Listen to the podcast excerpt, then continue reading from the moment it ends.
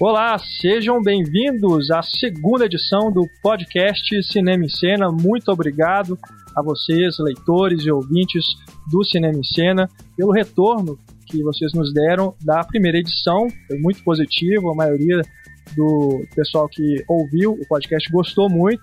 Ficamos aí lisonjeados pelos elogios recebidos pelo Twitter, pelo e-mail. A Patrulha Cinéfila fez muito sucesso, já recebemos aí reclamações de leitores, né, a respeito de bons modos, aliás, maus modos no cinema.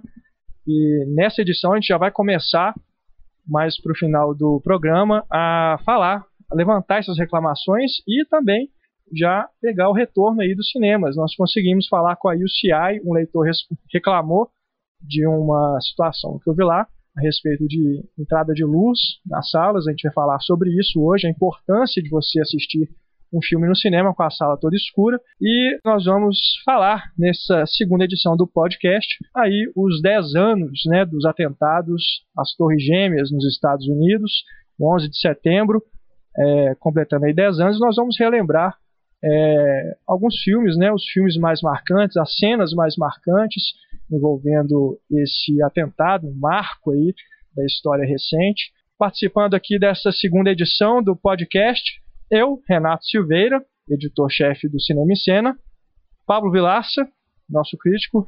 E aí, Pablo, tudo bom? E aí? Temos aqui também o Túlio Dias, nosso redator. Olá, olá, olá.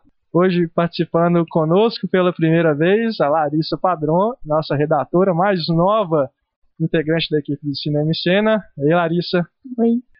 Os leitores reivindicaram no Twitter a presença da Larissa, querendo uma voz feminina apesar que a gente sabe que a voz do Heitor é um pouco feminina. E aí, Heitor, Heitor Valadão, nosso redator. Sempre sobra pra mim, né? Eu vou até fazer uma, fazer uma voz mais grossa hoje, vocês não reparam, não, tá? Brincadeira, hein, Heitor? Como é que é o nome daquele cara é, do, do Rick Gervais Shows? Que é o Ping, Ping não, Dink, o, o, o, o, que o pessoal sempre pega no pé. Ah. Ele e o Stephen Merchant. Não vou lembrar. Mas você é ele.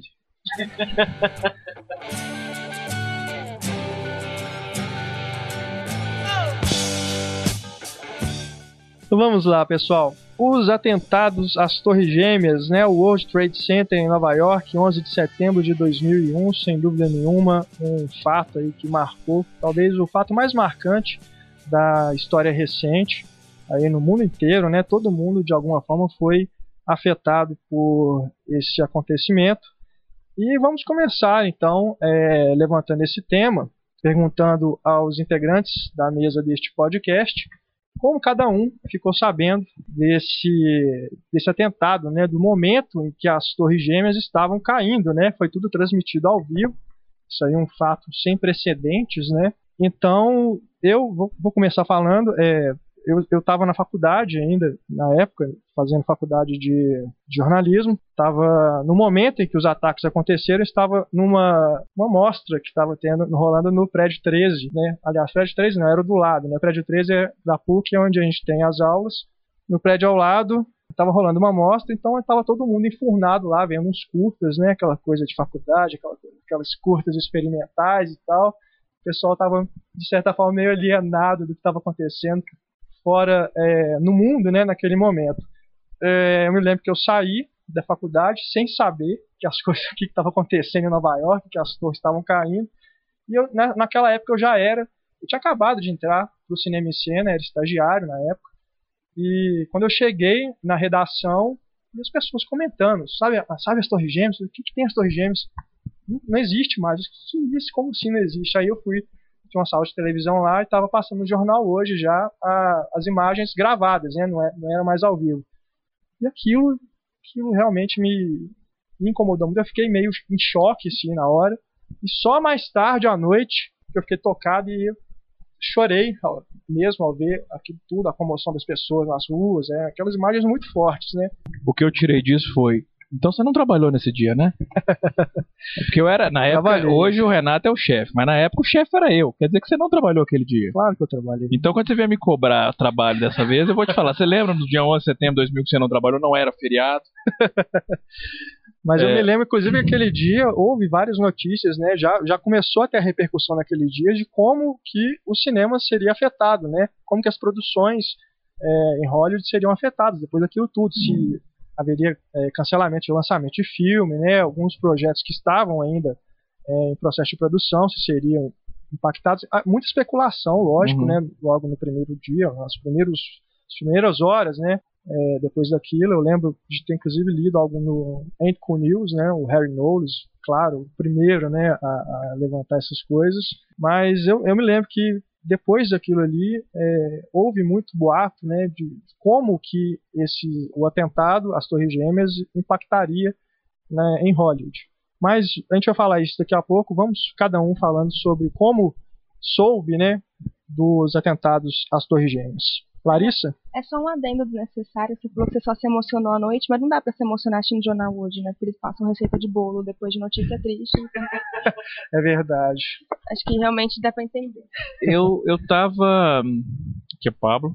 Eu tava. Quem, quem- eu fiquei sabendo. ah, Na época tinha o programa Cinema em Cena na TV Horizonte. E a produtora do programa, Luciana, é, me ligou. Devia ser umas nove e meia da manhã. E me acordou, obviamente, né? Porque pra mim nove e meia sempre foi de madrugada, porque eu vou dormir cinco, seis horas da manhã. E falou: Você tá vendo televisão? Eu falei: Não. Eu falei assim: Liga a televisão. Aí eu liguei e aí a primeira torre tava, tava pegando fogo. Acho que a segunda torre tinha acabado de ser atingida. E eu lembro que eu não entendi direito. Eu falei, pô, o que tá acontecendo? Ela falou, não, tem, tá tendo ataque terrorista em, em Nova York. É, dois aviões atingiram é, o World Trade Center. E, e aí eu, a gente desligou o telefone, eu não lembro se a gente tinha gravação do programa nesse dia. É, e eu fiquei grudado na televisão, assim, eu não conseguia parar de ver aquilo. E, e aí eu vi a hora que as, que as torres caíram. E foi, foi- era assim, eu, eu não lembro exatamente a hora, mas ah, o choque de ver. Eu, eu, eu sabia, quer dizer, todo mundo sabia que alguma coisa muito grave estava acontecendo e que era alguma coisa que iria repercutir durante muito tempo. E o que é pior é que na época o, o, o Bush ele tinha poucos meses é, como presidente e já era claro que o Bush, sendo um republicano, era a pior pessoa que podia estar na presidência naquele momento, porque a possibilidade dele fazer alguma burrada, reagir de uma maneira impetuosa e provocar uma guerra de, de que pudesse desencadear uma guerra de, de dimensões globais era uma realidade ainda. E eu lembro que, impactado com aquilo, eu, eu escrevi um texto que está no Cinema em Cena, eh, na conversa de cinéfilo, eh, eu lembro até do título, é O Dia em que a Terra Parou, em que eu falo, falei sobre, eh, foi uma coisa meio stream of consciousness, vamos dizer assim, eu estava digitando o que estava vindo à mente, assim, sem, sem, sem estruturar o texto, sobre as minhas reações, acerca das minhas reações eh, instintivas naquele momento, e já manifestando esse medo, assim, de que alguma bobagem pudesse ser feita pelo governo norte-americano que realmente viria a fazer. E falando também uma coisa que era que é uma pena, que eu acho que é uma das grandes oportunidades perdidas do governo Bush, que foi naquele momento o mundo inteiro se uniu é, pelos Estados Unidos. Assim, todo mundo, até gente que era adversário histórico dos Estados Unidos, se compadeceu naquele momento e mandou mensagens de, de apoio. E então era um momento que os Estados Unidos podia ter desempenhado, eu falo isso no texto na época, podia ter desempenhado um papel assim de, de, de, de agregação realmente, de, de, de trazer o mundo eh, ao seu redor e criar uma, uma corrente positiva para fazer mudanças reais. E, e o que o cara fez foi exatamente o oposto, como a gente sabe disso, mas aí não vem ao caso. Mas eu tava. Foi, foi assim que eu fiquei sabendo, assim. Foi. Acho que ninguém esquece onde estava na hora, né? Você tava onde? Eu não esqueço. Eu estava no, eu estava no trabalho. Era bem cedo, a gente tinha acabado de chegar e é, a gente trabalha. Eu trabalhava numa empresa da minha família e o meu irmão que morava no Rio de Janeiro telefonou. Liga a televisão, liga a televisão que estão atacando os Estados Unidos. E nessa hora ainda era apenas uma torre atingida, né? Acabei de ligar a televisão, o pessoal ainda estava falando que não se sabia ainda o que, que era. Se tinha sido um acidente, se era um ataque terrorista, tinha gente falando que era bomba ainda, né? Que é, é, na, na hora assim não teve uma, uma divulgação, de, né? Aqueles vídeos que a gente vê do, prime, da, do primeiro avião atingindo a torre são vídeos de pessoas comuns que apareceram depois. E eu estava assistindo na hora.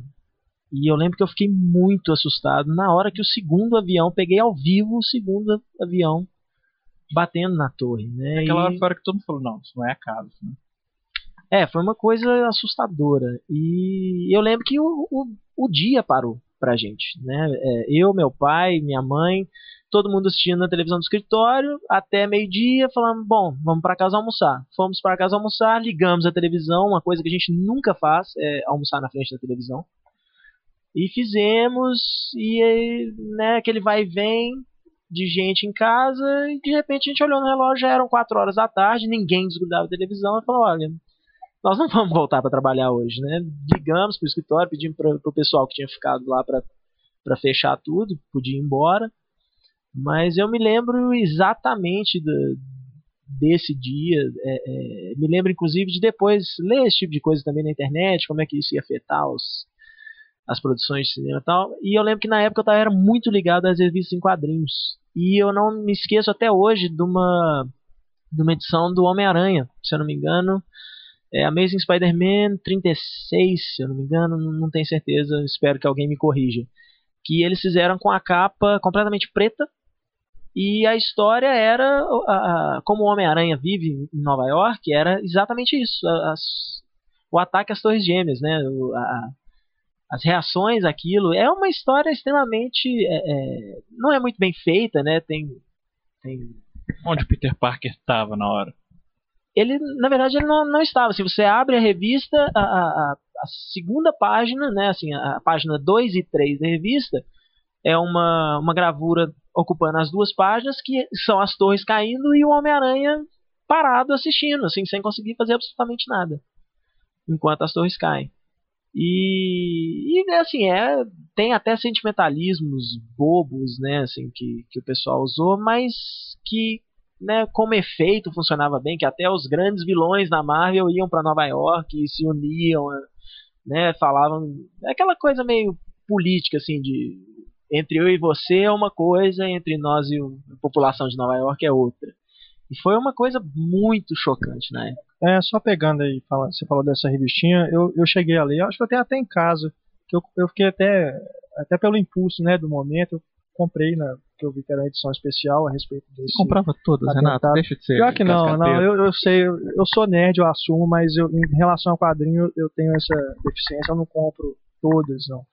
Mas é, eu lembro que tem essa ilustração mesmo que você falou, que aparecem todos unidos ali, né? Na, nos escombros, né? Junto com os bombeiros. É, é muito essa coisa que o Pablo falou, né? Da união, né? Da, em torno daquela, daquela tragédia, né? A compaixão pela. E essa edição né? foi, foi publicada quanto tempo depois? Cerca de um a dois meses depois. Então foi né? rápido, então. Né? É, foi bem rápido. Foi né, setembro, se eu não me engano, é a edição que saiu em novembro. E, é, é, se eu não me eu não tenho certeza, mas eu acho que a, a edição que estava prevista para sair em, em, outubro, ela foi cancelada para que a primeira edição do Homem-Aranha depois daquilo fosse já a edição do 11 de setembro. E várias editoras publicaram diversos tipos de homenagens aos bombeiros, aos policiais. Túlio. Eu devia ter uns 14, 15 anos. Acho que eu estava voltando da escola. Na hora que eu cheguei em casa, quando eu cheguei em casa, minha avó virou. Ih, dois aviões bateram no World Trade Center. World Trade Center. É, as torres gêmeas, aquelas torres grandonas. Aí eu liguei a televisão, aquele choque assim. A primeira coisa que eu consegui pensar foi: fudeu. Eu ia viajar para os Estados Unidos na época e minha mãe sempre foi paranoica. E ela virou: pô, agora estão sequestrando aviões jogando em torre. Você não vai viajar nunca mais. Foi uma reação bem adolescente, porque o adolescente pensa nele em primeiro lugar e depois no mundo, né? Tipo assim, caiu o outro 800, morreram 3 mil pessoas, minha viagem para os Estados Unidos foi pro saco. Mas, pô, na hora, assim, primeiro teve um choque e tal, isso aconteceu semanas depois. Minha mãe é meio paranoica, assim. A primeira coisa que ela falou, ela é insensível, eu não sou tão insensível. Assim. Mas eu te amo, tá, mãe? Desculpa. Você Larissa? foi viajar? Não mesmo. Não. Perdeu a viagem. Perdeu a viagem. Malditos terroristas. Os terroristas venceram. Você, Larissa. A minha reação também foi meio adolescente, assim, eu tinha 14 anos na época, eu tava dormindo, porque eu estudava tarde. Minha irmã entrou no quarto, acendeu a luz, eu, eu odeio que acenda a luz quando tô dormindo. Falou, vai, liga a TV, porque estão atacando os Estados Unidos. Eu falei, o que, que eu tenho a ver com isso? Que estão atacando os Estados Unidos. Uau! Uau! então foi a reação de ficar com sono. Aí eu apaguei a luz e voltei a dormir. Então eu perdi a minha chance, graças à minha adolescência, de ver um dos maiores acontecimentos jornalísticos anti-americanas também. Né? Ah, tá atacando os Estados Unidos, que bom, isso exploda, né? É, deixa eu dormir.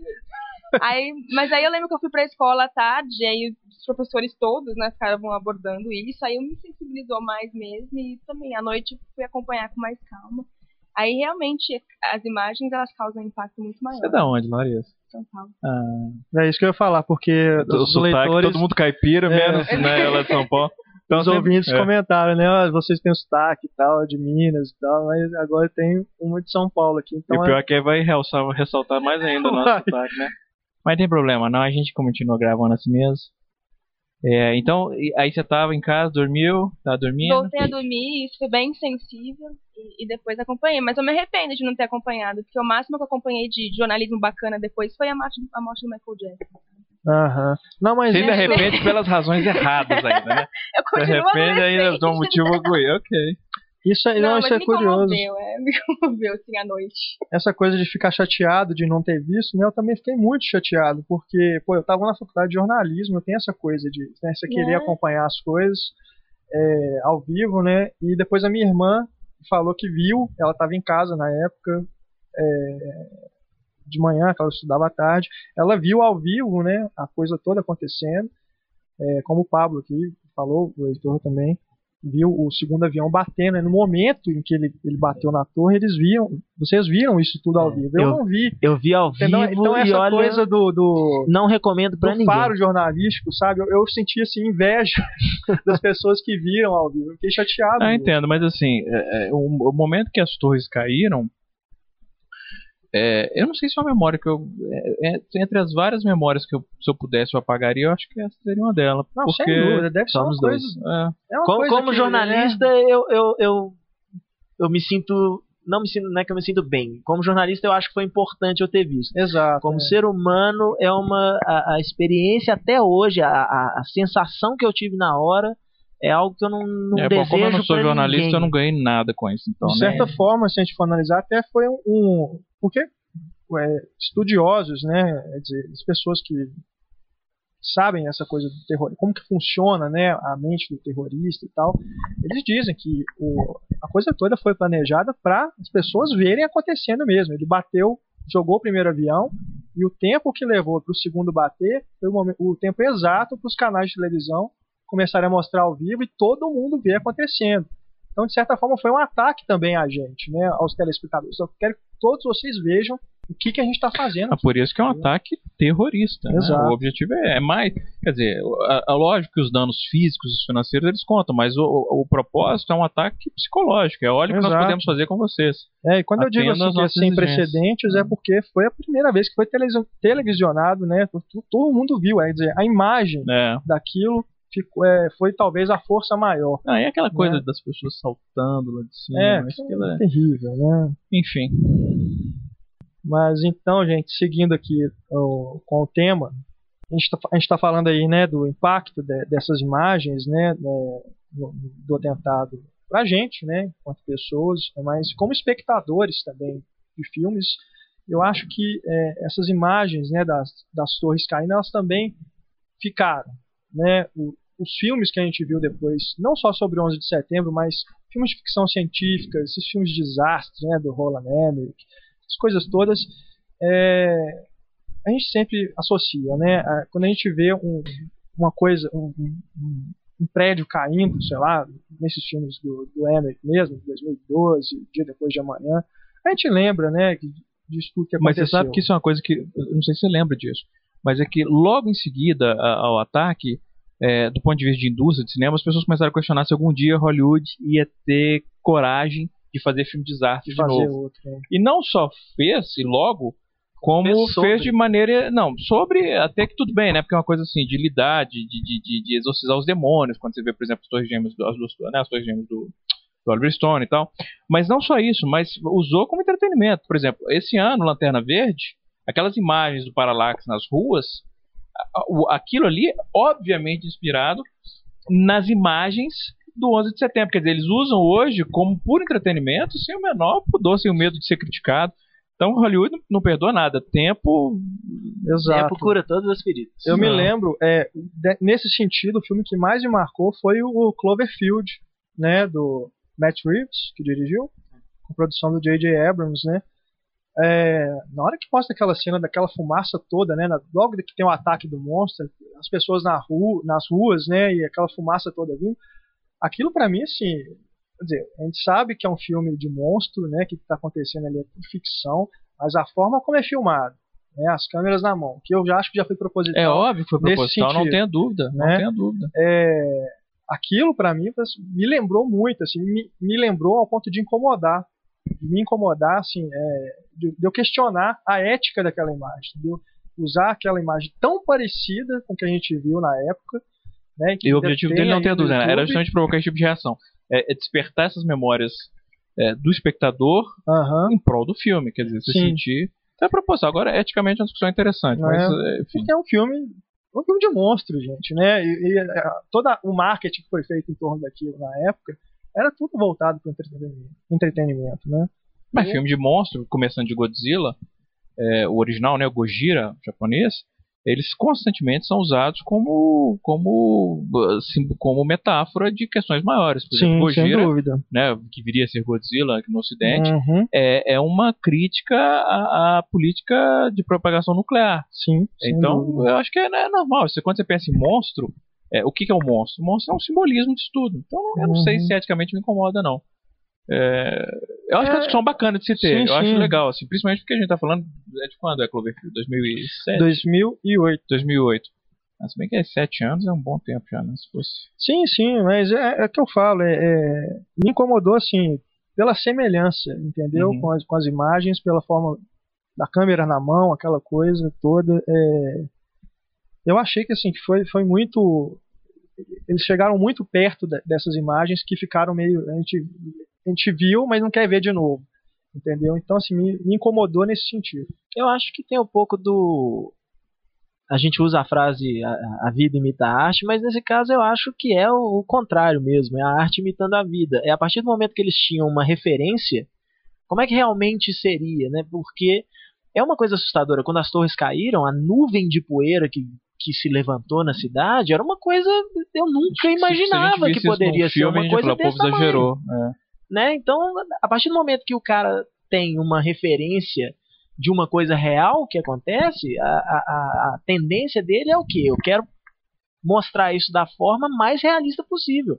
E como todo mundo viu que é daquele jeito, se eu não colocar que as pessoas, né, assim, normalmente quando tem uma explosão, a gente, né, simplesmente as pessoas caem no chão, mas se eu não mostrar que os fragmentos dessa explosão machucam as pessoas, que os prédios que desabam levantam uma quantidade de poeira e de detritos, isso não, né, isso tem que assustar. Eles usam essa, essa memória que a gente tem desse tipo de imagem literalmente assustar. Eu acho que é a mesma coisa que o Spielberg fez no Resgate do Soldado Ryan, por exemplo. Né? Como é que eu como é que eu vou fazer para mostrar a, a, a, realidade da guerra? Eu tenho que mostrar aquelas coisas que normalmente a gente ignora, né? É, é, tem que mostrar os soldados quando abre a, a, a, porta do barco e de repente já morre todo mundo que está na frente, porque era isso que acontecia. Né? Então eles tentam dar esse elemento de realidade para trazer essas emoções de volta. Né? O cinema americano é pura emoção nesse tipo de coisa. Então eu acho que é, é bem proposital. Mas daí a sete anos após a Segunda Guerra, será que faria um filme nesse nível de realismo? Eu não, não sei, sei se, se existem. Não, fizeram, se não fizeram. Você É. pega, quer dizer, não sei sete anos, aí eu tenho que pensar. Mas, por exemplo, Tora, Tora, Tora, ele tem uma abordagem que é quase documental. É, dos dois lados da guerra, inclusive. Então, eu acho que. Mas aí é diferente, porque aí nós estamos falando. Nós estamos falando duas coisas diferentes. Nós estamos falando aqui, por exemplo, no caso do Tora, Tora, Tora, do Resgate do Soldado Ryan, se bem que o Soldado Ryan né, já tinha 40 anos depois da. 50 anos depois da, da guerra. Mas mesmo assim, são, é um propósito de retratar a realidade. É, no caso do Cloverfield, o propósito principal era entretenimento, obviamente, era um de entretenimento. Podia até ter alguma metáfora, mas eu nem acredito que tivesse. Não, eles podiam até né, dizer que a justificativa era uma metáfora do teorismo, mas isso é papo furado. E a, e a, questão ética que o Renato levanta, que é interessante, é isso. Não é usar para retratar a realidade e nos levar a reviver aquilo e pensar sobre aquilo. É ético você usar para o puro entretenimento a memória emocional da humanidade em relação a um evento tão recente. Isso é, eu gosto muito do Cloverfield. Também. É, é, eu, Também é, então, assim, mas eu acho que essa é uma discussão relevante, eu acho. Eu, particularmente, eu acho que não é, não é bacana ficar limitando o que a arte pode ou não pode fazer. Eu, eu, sou, eu fico sempre do lado do artista nesse sentido. Faça. É, se as pessoas vão criticar, elas têm o direito de criticar, mas façam. Então, eticamente, eu acho que o Matt Reeves fez o que ele tinha que fazer mesmo. É, mas é uma discussão válida. Será que foi ético ou não? O, o Cloverfield tem uma coisa interessante. Conversando com uma amiga minha essas tem que, duas semanas, ela comentou que enquanto o monstro destruía a cidade, as pessoas preferiam, do lado, assim, as pessoas preferiam assistir aquilo pela televisão. Entendeu? Ao invés de saírem para a rua e olharem a destruição, elas preferiam assistir pela televisão. Pode ser uma forma de é, condicionamento da coisa que o Heitor o Renato tinha falado. Não, eu acho é uma, uma coisa é isso é interessante mesmo no filme essa forma como as, os personagens lidam com a imagem, né? Tanto é que logo depois que cai a cabeça da Estátua Liberdade, a gente vê um monte de gente filmando, né? Uhum. Com os celulares, assim. Isso é muito bacana. Do, foi um, um toque muito bacana do diretor mostrar isso. É. Ainda que não seja, né, uma coisa que ele dê muito destaque, mas você repara que ele, ele tá trabalhando isso de alguma forma no filme. Eu acho que a questão ética é interessante, mas é, no sentido porque ele está tá, tá mexendo com emoções teoricamente ruins, né? É, é, lembranças amargas, porque o cinema hoje é isso, né? O cinema americano, seja em qualquer gênero, qualquer estilo, o que ele tenta fazer é exatamente isso. Eles querem buscar certas emoções que a gente, né? Certas sensações que a gente tem e trazer aquilo para que você sinta aquilo ao assistir o filme deles, como qualquer história de amor, qualquer comédia, né? De, de situação engraçada. É, mas aí a pergunta ética a ética da, da pergunta, na verdade, é isso. É, vale a pena você mostrar, né, você é, é, é, usar a imagem de uma forma que você vai trazer de volta emoções ruins nas pessoas? Por que, que emoção boa pode, por que, que emoção ruim não pode, né? Então eu concordo com o Pablo nesse sentido. É para fazer, é para fazer. Todo mundo tem direito a ter sua opinião, todo mundo tem direito a não ver o filme, né? Mas a obra é sua, você não não, não quebrando nenhuma lei fazendo seu filme, fica à vontade para fazer o que você quiser. Eu tava vendo aqui Tora Tora Tora de 1970. Tá um bom tempo depois. Eu achei que ele fosse 61, 62, alguma coisa assim, um pouco mais uhum. 70. É bastante tempo também. É. Ah, em, relação a isso, Heitor, assim, eu acho que até uma discussão que a gente vai ter aqui agora, né? Tá na pauta do Renato. É, do cinema retratar, né, como é que é o cinema? Você tinha colocado para discutir o cinema pós 11 de setembro? Sim, sim. Pode iniciar nisso? Vamos, vamos. É, você quer falar alguma coisa antes? Não, pode. pode. Vocês viram como eu tô submisso ao Renato? Eu tô assim, agora é, pergunto pra ele. Permissão concedida. Muito obrigado. Aliás, tá virando seu slogan. Você falou a mesma coisa no podcast, o permissão concedida. Esse cara pode ser o seu, o seu bordão. Pode é, ser o nome do podcast. O, o, o, essa, de certa forma, o, o, o 11 de setembro ele moldou toda a cinematografia. Você está falando que o cinema norte-americano lida com emoção e ele usa tudo isso, mas não é só o cinema norte-americano. O cinema, de modo geral, ele usa a realidade de maneira direta ou indireta para contar suas histórias. O cinema 11 pós 11 de setembro, ele é pra, todo não vou dizer, mas assim, 80, 90% do cinema hollywoodiano 11 pós 11 de setembro, ele é moldado pelo 11 de setembro. Né? Tem uma frase que eu gosto muito do Eric Romer, né, um dos cabeças da novela Vague, que é que todo bom filme é, é também um documentário da sua época. O que ele quer dizer com isso? que mesmo que o filme não tenha um caráter documental, ele, o bom filme ele vai retratar alguma coisa da, da consciência da sua época. Então você vê um filme, por exemplo, é, às vezes de maneira mais sutil, às vezes de maneira mais discreta, é, mais, mais óbvia, às vezes de maneira mais sutil. Você pega, por exemplo, neorrealismo. Neorrealismo é obviamente uma resposta à Segunda Guerra Mundial.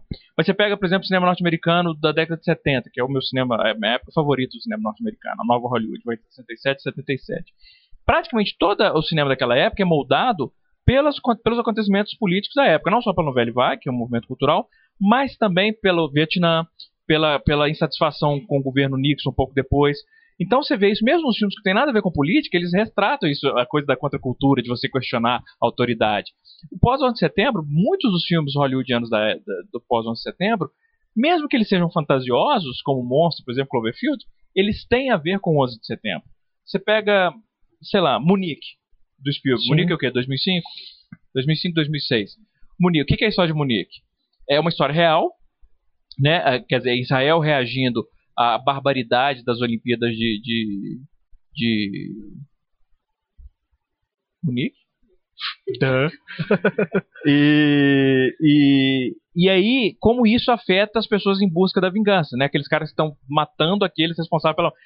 Que é o papel dos Estados Unidos no pós-11 de setembro. Então é o Spielberg usando um, um acontecimento histórico, questionando essa política de você iniciar guerras, iniciar uh, vinganças e como é que isso afeta todo mundo envolvido, inclusive os Estados Unidos como uma nação.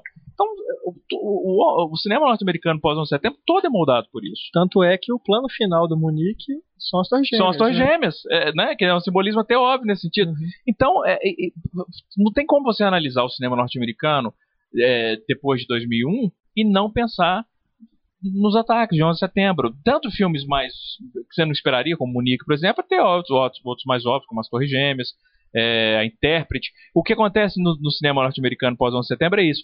É que, a, a, principalmente depois de um tempo, porque a, a reação inicial foi: vamos todos bandear para o lado do governo. Então, nos dois primeiros anos, aquela coisa né, de celebração da união e de, de do, do, país e tal. Aí os filmes que começam a ser produzidos em 2003, 2004, 2005, eles já começam a manifestar insatisfação com a relação à política do Bush de guerras internacionais. Aí você tem filmes como A Intérprete, e aí surgem filmes que têm um viés político, que acho que é o cinema mais político dos Estados Unidos fez desde a época da década de 70, questionando a instituição, questionando o governo. Então isso é extremamente comum, é fascinante isso, eu acho. Você estudar do ponto de vista histórico o que aconteceu com o cinema hollywoodiano. É verdade. O triste é que nenhum desses filmes, é, principalmente os que mais questionam, eu acho que não teve nenhum que chegou a ter uma bilheteria de expressiva, né? O, o Zona Verde do Paul Greengrass é um ataque total ao governo americano, Mas né? mais recente, baseado é, no é, livro. de 2009? É 2010, se eu não me engano. É. É, e é, É um um, muito é bom um filme, por sinal. muito bom filme. E foi, foi ridiculamente ignorado nas bilheterias americanas. Não fez 30 milhões de dólares no- nos Estados Unidos. Um filme que custou caro para fazer. É, uma o filme, dupla que vinha de sucesso, né, da, da- do- dos, dos filmes do Bourne. Um filme que até funciona, se você quiser ver como um simples filme de, de ação, um thriller, ele também funciona Sim. muito bem. E os americanos ignoraram aquilo completamente, né? Porque, peraí, do, do meu governo, né? Quem, quem fala mal sou eu. Eu, cidadão. Alguém falar, eu não deixo. Como é que é o nome daquele filme também com. Não, esse é com o Jake Gyllenhaal. Muito bom, Rendition. Esqueci o nome do filme. Rendition, é O Suspeito. O Suspeito. Isso, do. É, que também é, Kevin obviamente, Hood. que é um filme bem bacana e é uma, obviamente, um ataque à política externa dos Estados Unidos. Enfim, tem muitos, muitos exemplos disso. Muitos exemplos. É, essa, essa questão da bilheteria do Zona Verde, talvez porque já as pessoas já meio cansaram de filme de guerra do Iraque também, não? É, na verdade, eu acho, que- eu acho que os americanos Feitos eles não muitos, querem né? pensar na guerra do Iraque, eles não querem o, o próprio Guerra ao Terror, por mais né, que a quantidade de prêmios que ganhou, os elogios que foi, também teve uma bilheteria ridícula. Não, tanto que ele foi relançado, porque quando ele foi lançado pela primeira vez, ninguém assistiu o Não, filme. ele saiu no Brasil antes de sair nos Estados Unidos, saiu direto em DVD. vídeo. Em vídeo, em DVD. no Brasil é. antes de sa- sequer ser lançado nos Estados Unidos. Ah. E mesmo quando foi lançado nos Estados Unidos, mesmo com todo o burburinho em cima do filme, ainda foi uma bilheteria bem fraca, né? Porque parece que os americanos eles não querem, não querem saber. Não os Ou tem não. guerra ou não tem, eu não quero saber O público médio não gosta de pensar, Heitor. O público médio não gosta de pensar. Você vê isso nas reações da árvore da vida. É, bem, goste ou não da árvore da vida. A questão não é gostar ou não. As pessoas têm direito de gostar ou não. O que eu acho que as pessoas não deveriam, não, é- não deveriam ter direito, mas não deveriam fazer é descartar uma coisa por preguiça. É dizer que o filme é chato, que o filme é insuportável, que o filme. E essa é a reação da, que tem tido muita reação em relação à árvore da vida. O pessoal vaiando no final do filme. Filme chato, filme insuportável, não entendi nada. Esse tipo de reação eu não respeito. Não adianta falar, tem que respeitar as suas opiniões. Não, você não tem que respeitar as suas opiniões. Tem que respeitar as opiniões que são embasadas, são opiniões válidas. Opinião imbecil eu não vou respeitar. Esse tipo de opinião eu não respeito. Ah, o filme é chato, o filme é aborrecido. Ah, vai pro inferno. Você dizer assim, não gostei, então me diga, por que, que você não gostou? Não gostei por causa disso, disso, disso. Ah, então vamos discutir. Go- Então respeita esse tipo. Claro. Isso você vê em relação ao cinema político. As pessoas têm preguiça de filme político.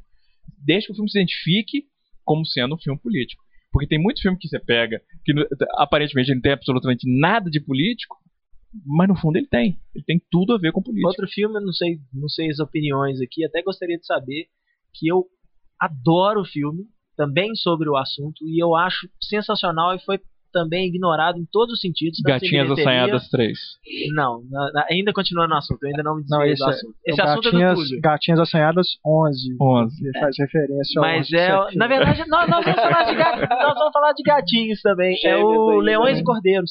Não Do gosto Robert desse, Redford. não, esse filme é muito fraco. Eu gosto Eu acho muito esse do filme, filme. Eu acho sensacional. Nossa, sensa- não tem nada sensacional esse filme. Você é, você é louco, Heitor. Eu sou louco, cara. Eu sou fã número um do Super Não, esse é o problema. Esse é o problema, por exemplo. Eu acho que aí o Leões e Cordeiros, qual, pra mim, qual é o problema do filme?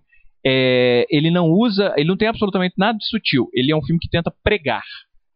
E aí é, é tão óbvio. Não, se for uma pregação inteligente, eu também não tenho o menor problema com isso. Mas é uma pregação óbvia. Ele tá dizendo aquela coisa. Pra começar, ele tá fazendo. É de quando? 2008, 2009? Ele tá dizendo É, uma coisa que não tem a menor coragem de ele ter falado. Aquilo ele podia ter falado, se ele falasse em 2002, eu ia falar, porra, que coragem desse filme falar isso.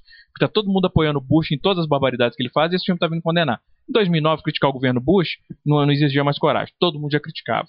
Né? Eu lembro quando as Dixie, Dixie Chicks, eu sou péssimo para música, essas coisas, mas eu lembro, eu, eu gravei esse nome, eu nem sei que música, tipo, que música que elas tocam, mas- nada não. mas Dixie Chicks eu guardei esse nome porque foram as primeiras, ou pelo menos algumas das primeiras celebridades, vamos dizer assim, de artistas dos Estados Unidos que criticaram o Bush abertamente. Foram massacradas. Foram massacradas. Em 2009, não, já era padrão, todo mundo criticava. Então, nem corajoso eu acho Leões e Cordeiros é. Sem falar que ele é muito óbvio e, e acho, acho um bobo, acho um filme tolo. E tem um Andrew Garfield, no- foi a minha primeira, meu primeiro contato com o Andrew Garfield, que pra mim, assim, tirando o Rede Social, que é o primeiro filme que eu olhei, falei, esse cara conseguiu fazer bem, é um, é um, é um, é um, é um vácuo de carisma, assim, é um buraco negro de carisma. assim. Ele suga tudo ao redor. O Virgílio É, tá querendo falar? O Virgílio, Virgílio Souza, que é também nosso redator, ele chegou aqui depois, quer se pronunciar. Seu presente primeiro, Virgílio, dá um, um alô pro pessoal aí. É, manda- primeira manda participação aqui. É, com relação ao que o Pablo falou sobre esse, esse atraso de Leões e Cordeiros é, em criticar o governo, um atraso de 6, 7 anos, é, é interessante notar que é um filme estrelado pelo Tom Cruise, que em 2002, na abertura do Oscar, ele fez um pronunciamento, um pronunciamento totalmente favorável ao governo norte-americano. E ele foi usado como porta-voz da academia. O- sim, o, verdade, Oscar, bem a abertura do Oscar foi é, falando sobre o terror, sobre o medo, propagação de medo, sobre como estamos todos ameaçados, e foi um discurso extremamente voltado para a defesa do interesse é, dos Estados Unidos. E sete anos depois está lá o Tom Cruise estreando um filme é, com esse atraso todo, talvez proposital, muito provavelmente proposital, é, criticando a postura do governo. Então é é interessante notar é, como Hollywood é, reage às coisas com atraso ou não, dependendo da postura que quer adotar. Muito bem lembrado, tá vendo? Pode participar mais, Virgílio. Boa, boa, boa memória. Muito bom. É, mas é, quando você estava falando de Cloverfield, eu fiquei aqui costando para falar, mas não falei porque eu não tinha me apresentado. É, tem uma entrevista do J.J. Abrams, quando Cloverfield foi lançado, em que ele fala que é sim uma referência ao 11 de setembro. Ele diz que ah, nós vivemos em um tempo de medo é, desde 2001 e, e filmes assim que tratam de monstros, que tratam, tratam e ele inclusive cita a poeira nas ruas, é, que é usada no filme. Ele fala que filmes assim eles ajudam as pessoas a enfrentarem esses medos e a superarem esses medos. É, isso é papo Então- furado. Isso é uma desculpa. é, Eu, eu é, sei é que ele falou, não, ótimo. eu- Não, não. Mas é, mas é aquilo que eu tava falando agora mesmo. Muitos realizadores, eles gostam de usar esse tipo de discurso, dizendo, não, é uma metáfora, é um símbolo e tal, pra justificar o que eles já querem fazer, que é usar aquilo para entretenimento, né? É, eu acredito até que existe um simbolismo, aliás, e tal. Agora dizer que é importante para as pessoas aprenderem a, a lidar com isso é, isso é um cinismo. Imagina. É, a gente está falando aí é, de recriação, né, desse- desses O momentos. Virgílio tem que participar mais, ele tem uma memória meio Rayman.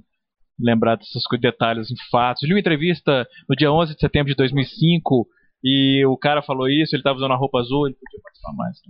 Verdade.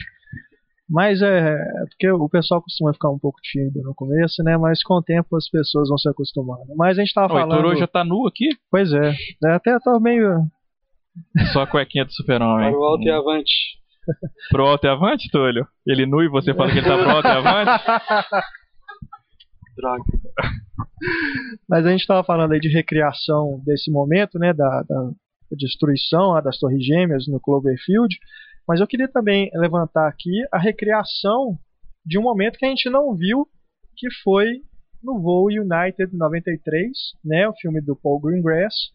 Para mim, desses filmes que, que abordam o 11 de setembro, é o que eu mais gosto, tanto do ponto de vista de realização, quanto também de, de eu ter me emocionado vendo o filme, que é a recriação daquele momento do que os passageiros do voo United 93 derrubaram o avião, né? Ninguém viu, ninguém tem imagem daquilo, mas a forma como o Paul Greengrass filmou aquilo, né, usando o filme inteiro ele usa a câmera na mão, né, aquela coisa tremida, que Do já remete a essa coisa, né, do- das imagens do 11 de setembro, que as pessoas filmaram, né, não foram os jornais que fizeram aquelas imagens, foram as pessoas, né? Claro que também teve câmeras é, dos jornais e tudo, mas teve muita imagem que as pessoas fizeram, né? Essa, a, coisa do YouTube, né? Tava explodindo na época. É, Tinha YouTube em 2001? eu acredito que estava começando, Começando, é? né? Mas É velho, assim. eu velho. acho que, inclusive, eu não sei, não sei, não posso afirmar isso, mas eu acredito que a propagação né, desses vídeos sobre o 11 de setembro ajudaram, de certa forma, a alavancar o sucesso do YouTube. É interessante, Né? isso que eu tinha pensado. Olha, é, Mas falando ainda sobre o, o Go United 93, é, tem esse momento, né, que eu acho que é, é muito aquela cena final é muito marcante, né? Eu no cinema fiquei assim segurando o braço da poltrona, literalmente, porque aquilo ali realmente me me pegou muito, né? Queria também saber a opinião de vocês aí, que é um- é um filme realmente muito marcante, a gente não pode deixar de falar dele. Ouvi dizer que vão relançar em 3D, inclusive. Porra, você já pensou? em relação O Paul, ao- só, só, só, o Paul, o Paul Greengrass é uma especialidade dele, essa, essa coisa documental, né? O, não sei se assistiu o Domingo Sangrento. Sim, sim. Porra, é, é- é- filme, que é né? a versão, né? Quer dizer, é, é a mesma abordagem estética, narrativa, é, é, é o forte dele, ele é muito bom nesse tipo de coisa. Diga aí. Bom, é, eu só queria deixar claro e vocês não vão vocês não vão ouvir eu fazendo isso muitas vezes, mas eu acho que só tem uma palavra assim que eu poderia usar no podcast. Já peço desculpa quem quem se ofender, mas realmente Voo United 93 é um puta filme. Eu acho que talvez seja o melhor filme dessa safra, né, sobre o sobre o 11 de setembro mesmo, disparado. É, é inclusive um filme que eu, eu lembro na cabine de imprensa, acho que foi a primeira vez que eu levantei da, da cadeira, não me importando com o que os outros iam pensar. Porque eu, o final, a mesma coisa, eu chorava assim, de soluçar. E acho um filme até hoje, acho um filme poderosíssimo, né? É, é, por mais, principalmente por usar rostos desconhecidos, né? Assim, da, a- apesar de que tinha um ou outro ator ali que a gente reconhece de um seriado de televisão, alguma coisa assim, mas acho acho você tem um colega aqui que concorda extremamente com a opinião. Eu acho o Voo United 93 eu acho um filme imperdível e eu acho uma história belíssima e, e principalmente é, é, em geral o que acontece e, e sempre me remete ao filme é quando eu assisto simplesmente Amor, o monólogo inicial do Hugh Grant que ele menciona isso. Ele fala que é, quando os aviões atingiram as torres gêmeas, tal, as mensagens que as pessoas telefonavam para os familiares, tal, nunca eram mensagens de ódio, eram mensagens de amor. E isso, toda vez que eu ouço isso, eu lembro do, do United de novo e me emociono de novo, como se eu estivesse vendo um filme na minha cabeça, assim, pela primeira vez. Porque o, o Knight, apesar dele usar o, a- o 11 de setembro, obviamente, como base né, da história, ele é, ele é uma história que ele vai muito além do 11 de setembro. É sobre a natureza humana. É sobre a, a- a coragem é, de um grupo de, de fazer um sacrifício é, colossal em prol de uma coisa maior. Então a história que além é que é, acho que ela nos toca tanto e eu concordo com vocês dois acho que é um filme sensacional por isso porque é, é, é- é um momento de, de, de sacrifício de humanidade de coragem de altruísmo absoluto no momento em que o que estava acontecendo era o oposto de tudo isso era o terror absoluto era a crueldade era a barbárie então acho que é por isso que é um filme é um filme então concordo com vocês é um filme muito muito muito poderoso Larissa Mais alguém quer Túlio, falar Virgínia. sobre o Go United? Oh, Assiste, vai, assiste quando sair em Assista. 3D, vai ser bacana. Assista. Não. merece. Vai ser convertido. hein? E outro filme que também não fez sucesso nas bilheterias americanas.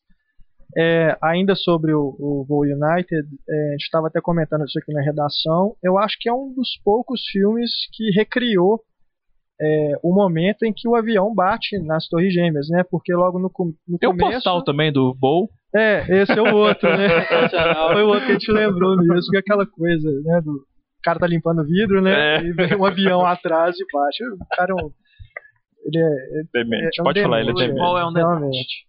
Mas é, essa cena do Voo United, né, que é os, parece que são os operadores de voo, né, que estão na, na torre, parece, de, de operação, no terminal, e eles estão olhando para as torres gêmeas e nessa hora a câmera, como se fosse alguma uma pessoa que estivesse ali vendo com, com, com as outras, né, testemunhando aquilo ao vivo, né, no momento ali, e vem o avião devagarzinho e bate, se, né? Se eu não me engano, se eu não me engano ele Aquilo, usa. cara, isso ali é, eu, eu acho é uma cena muito violenta, né? Parece que é é uma faca que tá como se estivesse filmando alguém enfiando uma faca numa pessoa, né?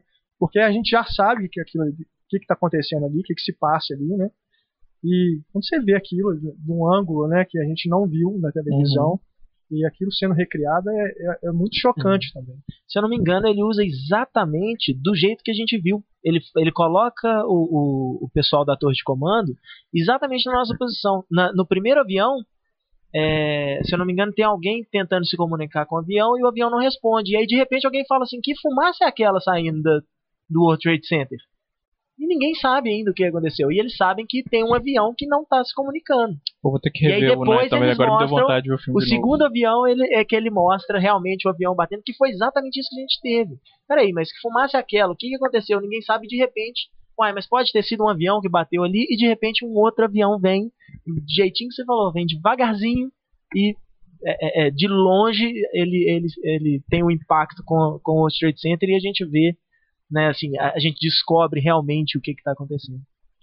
Só passando aí mais alguns filmes, é, tem, óbvio, o Fahrenheit 11 de setembro, do Michael Moore, né, que é um documentário, que também tem um lance muito legal, que é ele não mostrar o, o, as torres caindo, né, os aviões batendo. Ele coloca a imagem preta e só o áudio, né, no momento em que ele recria, né, vamos dizer assim, que eu achei até uma posição muito... É, porque o objetivo do Michael Moore é mais lidar com as consequências políticas, né? Exato.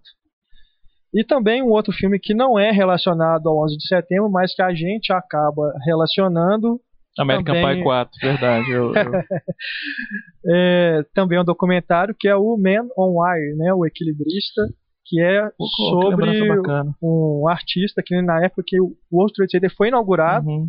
ele fez o que eu, eu li alguns críticos chamando de um atentado artístico, né, É ao Trade filme. Center, que ele colocou um ligou um cabo de aço, né, entre uma torre e outra e atravessou, né, se equilibrando com aquele aquela- aquele bastão, né, uma, uma vara de- Uhum. que os equilibristas usam, não sei o nome exato, mas que é um filme muito legal. É né? lindo aquele filme, é lindo, é lindo, é lindo, é lindo. E o que é bacana, é, é engraçado essa expressão não é um atentado artístico, porque ele assume o, o papel, é, é, ele tenta, pra quem não assistiu o filme, assista, ele até é disponível, Renato, em DVD, Sim. Blu-ray, o equilibrista, Man on Wire.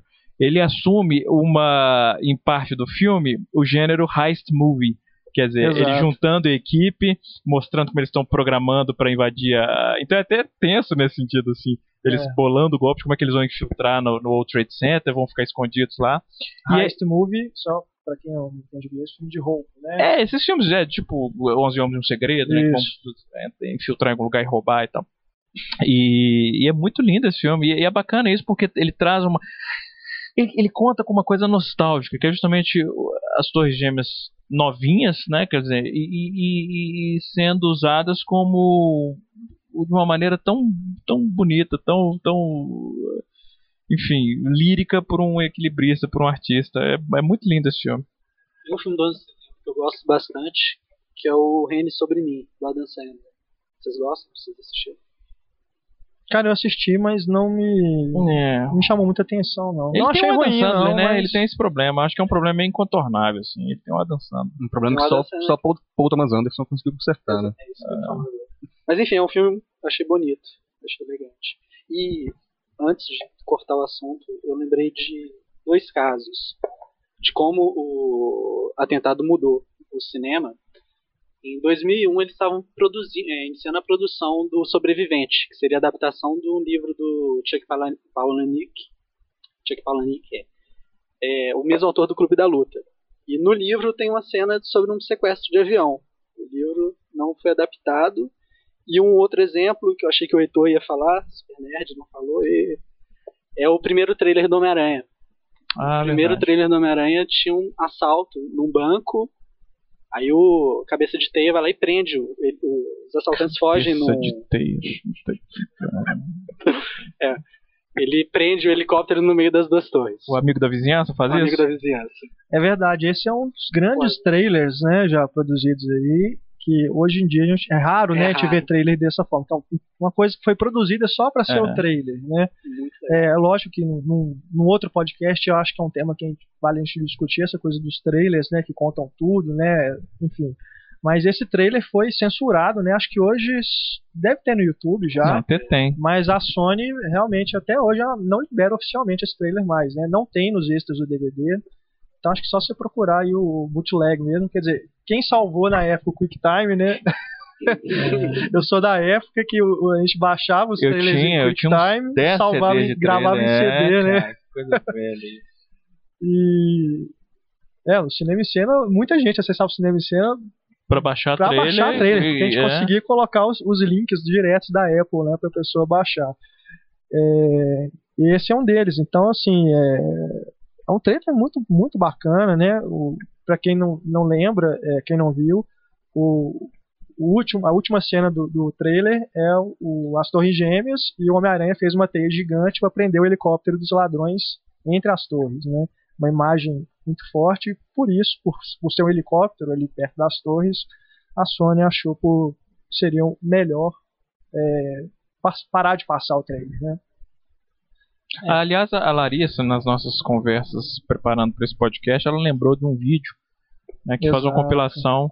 É, eu até coloquei, coincidentemente, eu coloquei esse vídeo no, no meu blog há uns quatro dias, é, que é, um, é bacana. A gente vai colocar, inclusive, na página do podcast, você que está ouvindo, pode olhar aí embaixo, a gente vai colocar uma parte de extras do podcast, a gente vai colocar esse vídeo para você assistir, é muito, muito legal mesmo. É, e, aliás, é, é- é curioso, é curioso esse vídeo que são tantos filmes, né, que mostram as Torres Gêmeas assim ao fundo e agora que a gente meio que percebe, né, quando a gente vê um filme mais antigo agora que as Torres Gêmeas estão Não tem lá, como você não notar. Não é tem como você notar, Eu tava né? vendo, não sei que filme outro dia, mas Elas assim, elas não tinham a menor importância na história. Mas quando eu vi o Trade Center, eu fiquei até distrai. É verdade. agora mais ou menos como viraram fantasmas, né? Elas sempre aparecem, é, enfim, é, elas são mais percebidas. Aliás, eu podia agora, colocar, né? sabe o que, nessa sessão de extras do do podcast? Uma reprodução, pelo menos um link para a capa da edição do The New Yorker, que eu linkei no Twitter, que é a edição de, de 10 anos do, do, do- do 11 de setembro, que é, é, você falou negócio de fantasma, eu lembrei disso, que é uma capa lindíssima, em que eles colocam a, a linha do horizonte né, de Manhattan e faltando as torres gêmeas, mas refletidas na água embaixo, assim, é muito lindo e, e dá essa coisa assim fantasma, fantasmagórica.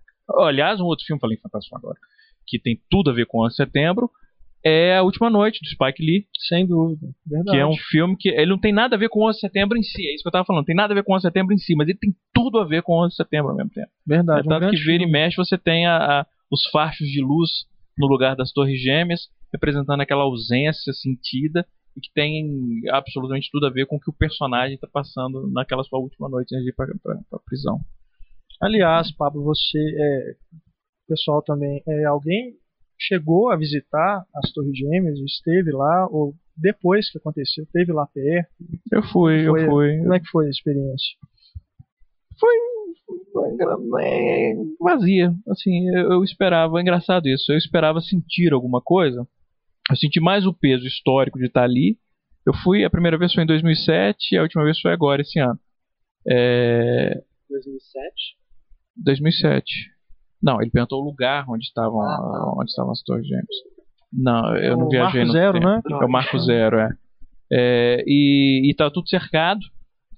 E, mas primeiro eles fizeram uma espécie de um museuzinho assim, com umas fotos, exposições e tal. E, e dentro, aí, quer dizer, aí você olhando pela grade assim, dá pra você ver assim, aquele amplo espaço, muito aí isso, isso assusta, assim, aquela coisa, aquele espaço imenso, aquele buraco na terra, e as pessoas, e eles começando a, a mexer ali, construir ali algumas vigas de metal e tal.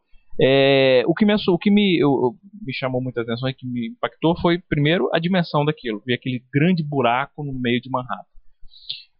Mas, assim, eu, eu não senti. Eu esperava sentir alguma coisa, assim, alguma, alguma emoção maior. E o que eu senti mais foi o espanto do tamanho daquilo. sabe?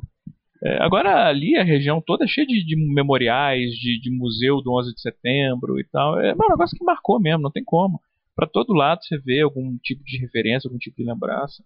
É, imagina, imagina, gente, você morar na cidade, para quem mora, você vê um pedaço da sua cidade destruído, assim, é um negócio que você não esquece nunca, nunca. Eu tenho um, um- amigos, né, que moram lá, um deles muito querido, Josh, que é crítico de cinema também, quando eu vou lá eu fico apenas hospedado na casa dele, e, e ele conta que ele, ele a, a- a- a namorada dele na época, é, eles viram a confusão toda, eles estavam na rua, viram a fumaça e voltaram para casa e começaram a ver acompanhar pela televisão. E nos 5, 6 meses que se seguiram ao 11 de setembro, a namorada dele não saiu de casa. Ela não conseguia sair de casa. Ela teve uma crise de pânico assim extrema em que ela levou 5, 6 meses para conseguir pisar fora de casa de novo. Então é um negócio para que pra gente que se mar- marcou, para ele, para quem morava na cidade. Então é um negócio que eu não consegue nem imaginar. Vocês vão frustrar o Túlio porque ele queria ter ido e a mãe dele não deixou. S- Acabou que você nunca foi, Túlio. Infelizmente. Os terroristas venceram. Malditos. Era o que eles queriam. É, tava no manifesto deles. Impedir o Túlio de ir a Manhattan. Oh, Deus. Ontem eu pesquisando o tema, eu fiquei meio frustrada porque vendo todos os filmes sobre o 11 de setembro, o único que eu tinha visto foi o Fahrenheit, então eu fiquei frustrada, eu não tenho nada pra falar. não. Mas é, pensando bem agora, acho que todos os filmes, de certa forma, toda. A história foi tão impactada pelo momento que acho que não tem como, de certa forma, não impactar de alguma forma o. Deixa eu expressar.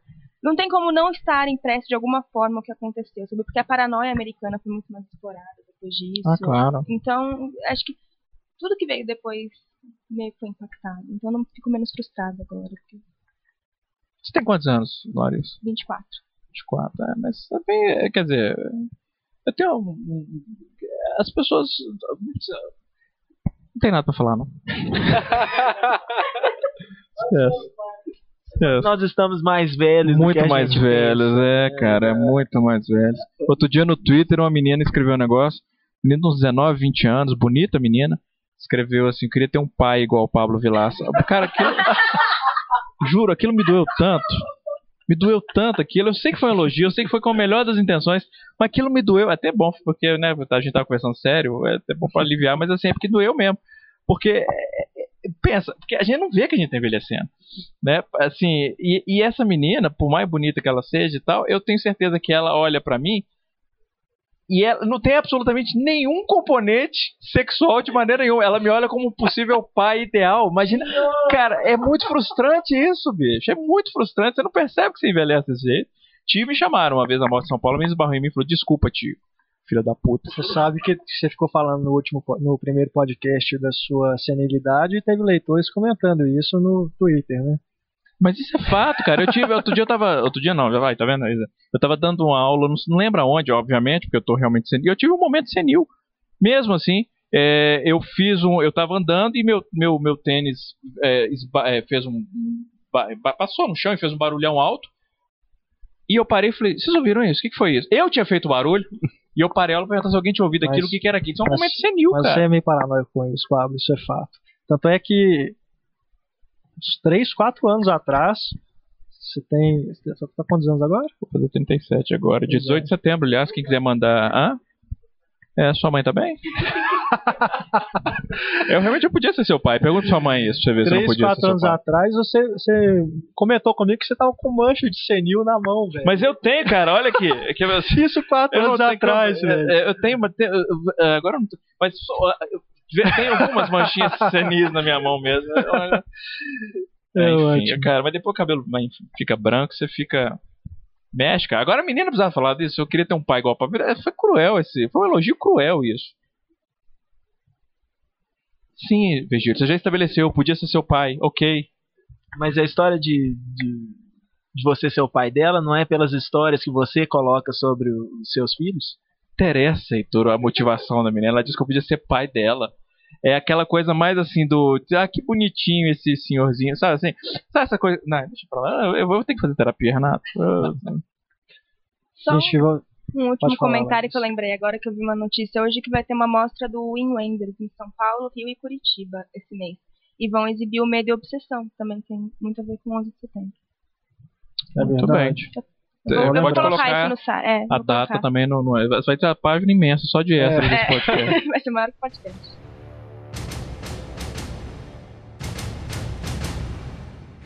Então, pessoal, seguindo com o nosso podcast, agora vamos entrar direto no nosso quadro, né? Vai ser fixo aqui no podcast, é a Patrulha Cinéfila. Quadro que já está rendendo aí, o pessoal gostou muito da ideia, já recebemos aí diversas reclamações de leitores barra ouvintes do Cinema em Cena. É, vou começar aqui já levantando duas reclamações de dois leitores. Primeiro, o Marcelo Morgade, Salvador, na Bahia. Olá pessoal do Cinema em Cena, contribuindo aqui com o quadro Patrulha Cinéfila. Mando a minha denúncia contra o Cinemark do Salvador Shopping em Salvador. Segundo o Marcelo, as, sala, as salas da Cinemark nesse shopping simplesmente não apagam totalmente a luz durante o filme. Ou seja, segundo ele, a sala fica toda a meia luz. É só segundo ele não. Quando eu dei o curso lá em Salvador agora em abril, é, alguns alunos comentaram a mesma coisa. Pois é, coisa impressionante. Eu achei um... realmente a Cinemark tem uma iluminação, né, que fica umas é, luminárias ficam nos corredores, né, é, mas não chega a ser uma meia luz como ele está falando. Mas como o Pablo disse aqui, outras pessoas também já reclamaram sobre isso.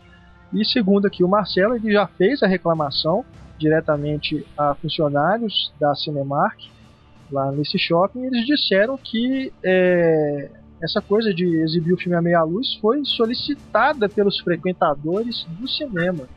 Então eu achei estranho, dizer, o gosto, a gente não conhece as pessoas que frequentam lá o cinema, esse cinema lá de Salvador, mas é uma coisa meio estranha, né, de, de se acreditar realmente. É, ele diz aqui que só vai ao Cinemark quando não há outra opção de, devido a esse problema. É, outra, só, só aproveitando aqui, a gente tentou entrar em contato com a Cinemark, deixa eu até abrir aqui. É, a, a Cinemark informou, gerou um e-mail daqueles automáticos, né, quando você manda algum contato por formulário, porque a gente não, eu não consegui o contato da assessoria de imprensa deles. É, no site não há nenhum telefone. O telefone que tem lá do cinema lá de Salvador não completa a chamada. É, não consegui também o contato da matriz da Cinemark para tentar resolver esse problema. E o e-mail que foi gerado em resposta à minha solicitação foi que eles vão responder em até cinco dias úteis, mas não forneceram nenhuma outra forma de entrar em contato com eles. Então fica aí ainda pendente é, esse retorno da Cinemark. Mais ainda, é, sobre esse problema de luz, o nosso outro leitor, Daniel Michel, Daniel Michel, ele é matemático de Fortaleza e ele informou para a gente que a, o cinema da UCI, lá no Iguatemi Shopping, também ocorre um problema não desse de meia luz, mas segundo ele, é, antes do filme acabar, ele foi assistir, ele citou o exemplo aqui, ele foi assistir o Planeta dos Macacos Origem num sábado, sessão de meio-dia e vinte. É, antes do filme acabar, o funcionário abriu a porta aí vazou luz para dentro da sala, é, tirou a concentração dele do filme. É, as pessoas já aquela coisa que a gente, aquele problema que a gente levantou no último podcast, é, as pessoas já acham que o filme está acabando, começam a se levantar para ir embora, enfim, atrapalhou toda a experiência dele é, assistindo ao Planeta dos Macacos lá no UCI no Iguatemi Shopping. Eu entrei em, em contato cidade? Fortaleza. Fortaleza. Eu entrei em contato com a UCI, também pelo site. Eles pelo menos deram uma resposta que não foi um robozinho que, que gerou. Não demoraram é, cinco dias. Né? Não demoraram cinco dias, foi bem rápido, inclusive. E eles me falaram que o cinema lá de Fortaleza, esse cinema específico, não tem assessoria de imprensa própria. Eles me passaram o contato do departamento de marketing da matriz UCI. Eu liguei para lá, falei com o Marcelo Lechevski. Desculpa aí, Marcelo, se eu pronunciei o seu sobrenome errado.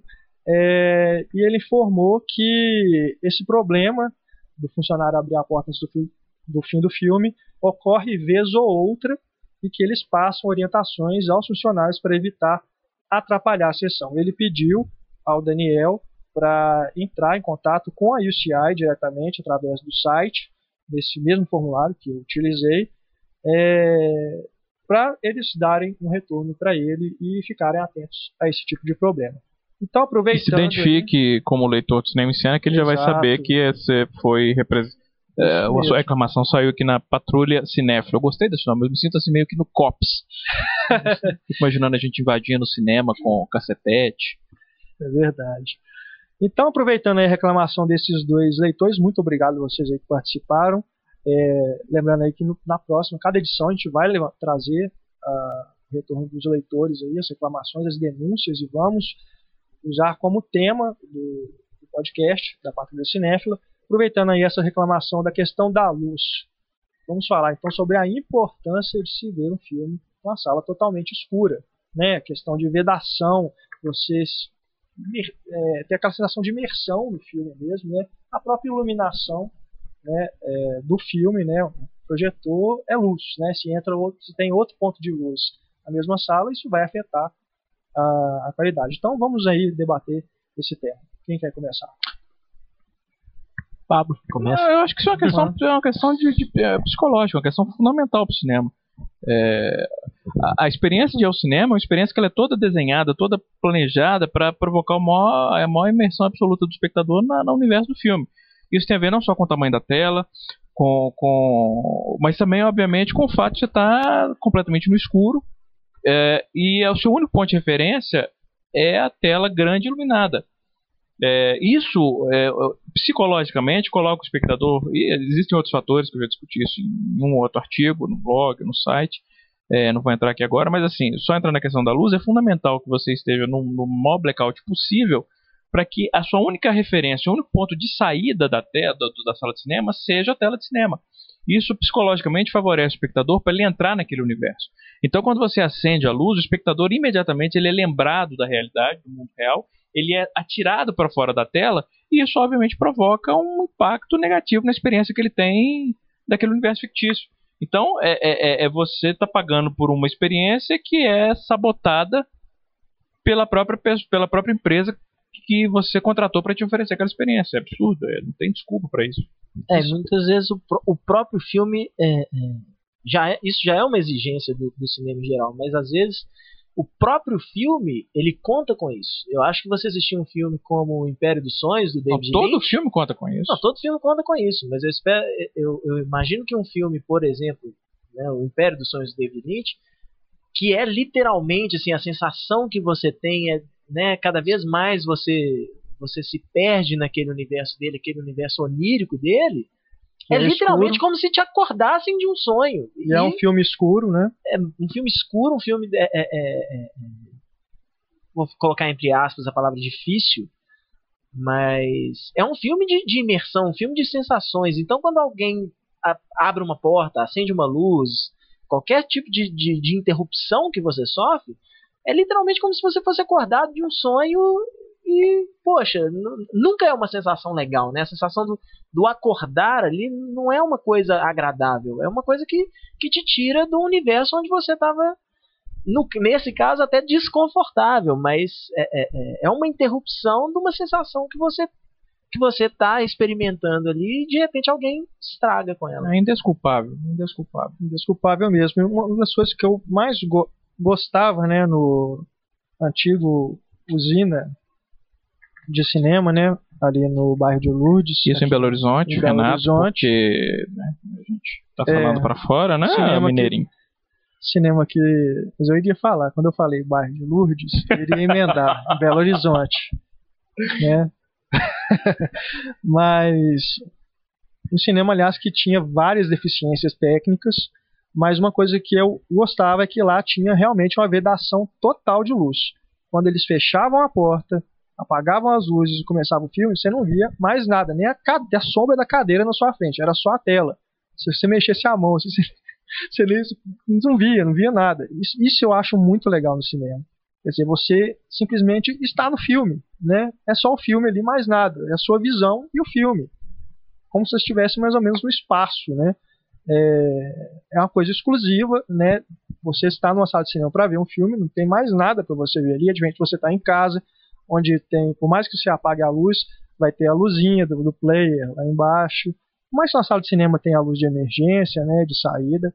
É, em casa tem várias outras distrações que no cinema você não tem. É por É. isso que é fundamental que haja essa escuridão, esse breu total. essa, inclusive essas luminárias do Cinemark me incomodam. Né? Apesar de não chegar a ser essa experiência de estragar o filme, no caso da meia luz, sim. Aí eu concordo que realmente deve ser uma coisa terrível. Mas hoje a gente já está mais acostumado com a Cinemark, né? Com essa, essa coisa da, das luminárias. Mas no começo me incomodava muito. E as salas da Cinearte também tem o. Não sei se é a Cinearte ou se é o Diamond, mas eles têm umas decorações nas laterais, nas paredes laterais, coloridas, que aquilo ali, na hora que a luz do, do, do projetor bate na tela, a luz naturalmente é refletida da tela, ela bate nas laterais e também eu acho que é, um, é uma interferência um pouco incômoda. A coisa mais estúpida do mundo é um cinema ter decoração interna. É. é muito estúpido, porque não tem, não tem sentido. O objetivo é ser um espaço absolutamente impessoal em que você não tem nenhum tipo de distração, como você está falando em casa, por exemplo. Em casa você tem seu quarto, você tem seu telefone, você tem as coisas do seu dia a dia que te distraem, que você sabe que te trazem para a realidade. A sala de cinema tem que ser a coisa mais impessoal do mundo. Ela tem que ser assim: é um quadrado grande com uma tela na frente, um sistema de som em volta da sala e acabou, não tem que ter mais nada. É, não dá para entender. Decoração em sala de é. cinema.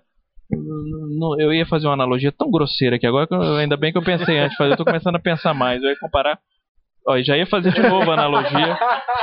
Eu já ia dizer que era. Ó, já, não, enfim. É, vou dizer apenas que envolvia prostituta, a minha analogia, então não vou fazer. Mas é, não tem o menor sentido isso, realmente. Pois é. E terrível, terrível. Então entre em contato né, com a Patrulha Cinema. Eu gostei dessa, dessa ideia, Renato. Esse nome foi seu, sim, Patrulha Cinema? Foi. Bem badass, né? É. Essa, é. gostei dessa, isso é legal. É, mas é isso, pessoal. É vocês aí que tiverem alguma reclamação, pode mandar mesmo. A gente está é, correndo atrás aí dos cinemas para ter essa posição deles.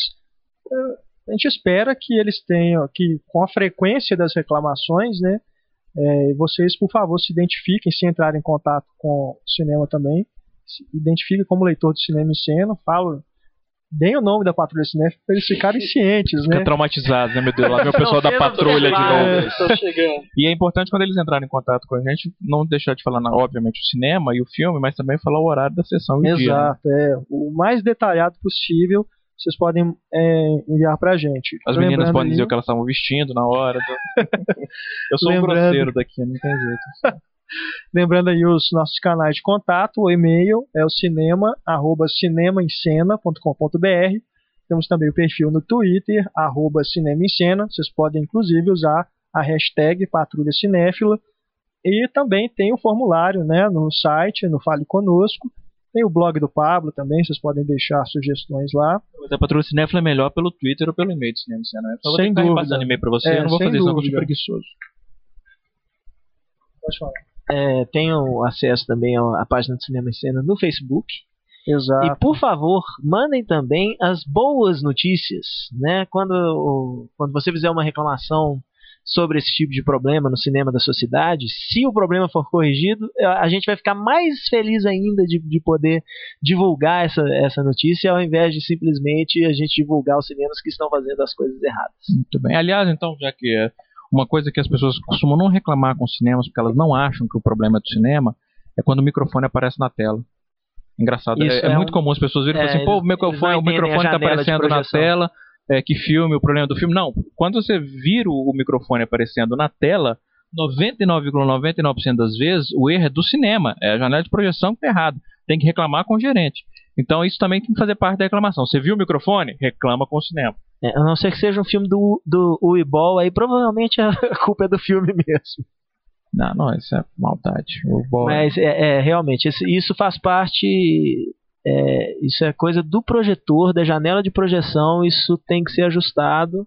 Né? Então, é, principalmente o pessoal que adora falar mal de filme porque aparece o microfone, é, cuidado que isso normalmente não é problema do filme, é problema do, do ajuste do projetor. Isso. Então, gente, qualquer reclamação aí de né, do problemas do cinema, né, do funcionamento do cinema, mas também aí reclamações de mau comportamento do público, que o cinema não toma providência para corrigir isso. Vocês podem também é, reclamar aqui com a Patrulha Cinéfila. É, lembrando também, se você quiser fazer algum tipo de vídeo né, mostrando essa situação, pode mandar também para a gente, que a gente publica lá no Cinema em Cena. O lance lá da promoção do anel do Lanterna Verde. Pois é, nós vamos ter que estender essa promoção, viu? Porque a participação foi muito baixa. o pessoal ficou intimidado, né? Eu acho que as pessoas ficaram intimidadas mesmo. Gente, por favor, sugiram coisas que possam, podem ser feitas com o anel do Lanterna Verde. A gente vai estender aí é, a promoção do Lanterna Verde. Na próxima edição, nós então divulgaremos Então aí tem que mandar o e-mail para resultado. cinema.cinemicena.com.br, é isso? Isso. E-mail Dizendo. para cinema.cinemicena.com.br respondendo qual o poder do anel. Eu nem lembro mais qual que era a porra da pergunta. o que, que você faria com o anel do Lanterna Verde? É, não era essa a pergunta. Era Vai vir qual, com você essa qual pergunta. poder do anel do Lanterna Verde Não, você usaria? Isso, Não é? Uma coisa assim. por aí. Vocês podem responder lá e participem das outras promoções também do site. Mas lembrem-se dessa, senão a gente vai ficar com os prêmios pra gente. Muito bem. Mais alguma Até semana que vem. ponderação? Não. Acho que este é o fim. Ah, só pra não passar em branco, pô, eu não resisto. Se eu tivesse o anel do Lanterna Verde, eu provavelmente iria recriar as Torres Gêmeas. Com isso, nós terminamos o podcast dessa semana. Virgílio já pediu que cortasse É, essa fala do. Censurado. Então vamos encerrando a segunda edição do podcast Cinema em Cena. Aliás, o nome ainda está em aberto também. Vamos pedir aí só a- aos nossos ouvintes é, que evitem usar o Cinema em Cast, que isso aí a gente discutiu internamente aqui. Esse nome não vai ser usado, viu, gente? Então, se vocês tiverem um nome aí, sejam mais criativos, pô, usem a imaginação. Folgado, E- né? quer que os caras Não. escolham o nome pra gente e ainda xinga. Não, gente, é porque, numa boa, é, nós, a gente agradece aí o pessoal que colaborou, mas é porque todo mundo escreveu. A sugestão foi única, Cinema Cast. Entendeu? Vamos? Podcast em cena. Tá vendo qual que é o problema? A gente, é esse tipo de ideia que nós estamos tendo que enfrentar aqui. Essa do É, Túlio, podcast. Não, não, não, eu não. Tô Esse tipo de ideia, tá vendo? Todo Me mundo. zoaram porque eu falei- Foi a primeira coisa que veio na nossa cabeça, alguma coisa cast com o nome do Cinema em Cena. O que a gente está buscando, na verdade, é um nome mais original, mais criativo pra gente batizar o programa. Senão vai ser podcast Cinema em Cena mesmo, né? Que acho que também é um nome que funciona, está associado a- a- ao nome do Cinema em Cena, todo mundo vai saber o que, que é, mas a gente gostaria aí, se for possível, se aparecer um nome aí Cara, tá bacana, todo bonzinho. que todo mundo gentileza. gostar, né, é, da equipe, se for um nome aprovado, a gente batiza o programa com o nome e a gente vai arrumar um prêmio bacana aí pra você que escolher o nome do podcast. A minha Ok. sugestão, não sei se alguém já deu, é Pablo Vilaça e seus amiguinhos, mas Meu Deus do Meu céu. Deus do céu.